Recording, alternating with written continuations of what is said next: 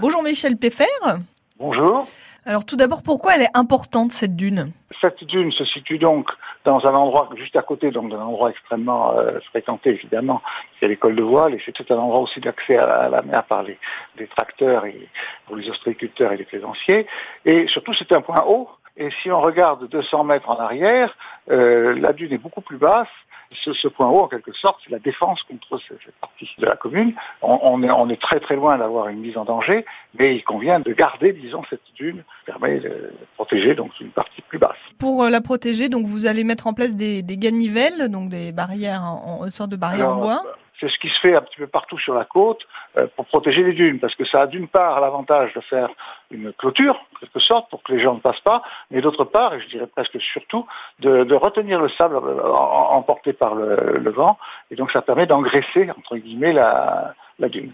Et il y a des travaux que vous n'avez pas le droit de faire. Hein. Pour protéger la, dune côté mer, on avait essayé, on avait demandé à avoir l'autorisation de mettre des pieux brise-lames, comme on en a installé au nord de Coutainville, pour le moment, ça donne des résultats positifs.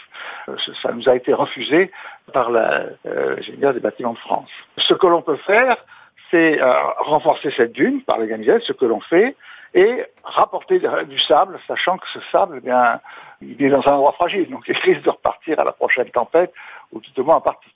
Mais ça permet quand même de renforcer la dune en espérant que ce sable pourra rester quelque temps et, en y plantant des oya ou, pour euh, renforcer, on peut arriver à renforcer cette dune. Alors avec les ganivelles, hein, vous allez canaliser le passage des randonneurs qui utilisent le GR 223, mais aussi celui des chevaux. Hein. Les cavaliers, les cavaliers avec lesquels on est en concertation, parce que c'est extraordinaire de, faire des malades à cheval euh, du côté de, la pointe Lagon, euh, les cavaliers ne, ne, peuvent pas circuler dans cette petite zone tout près de l'école de voile qui est trop fragilisée, sachant qu'évidemment les, les, chevaux qui descendent des dunes sont, sont un facteur euh, d'érosion euh, vraiment important. Merci Michel Peffer.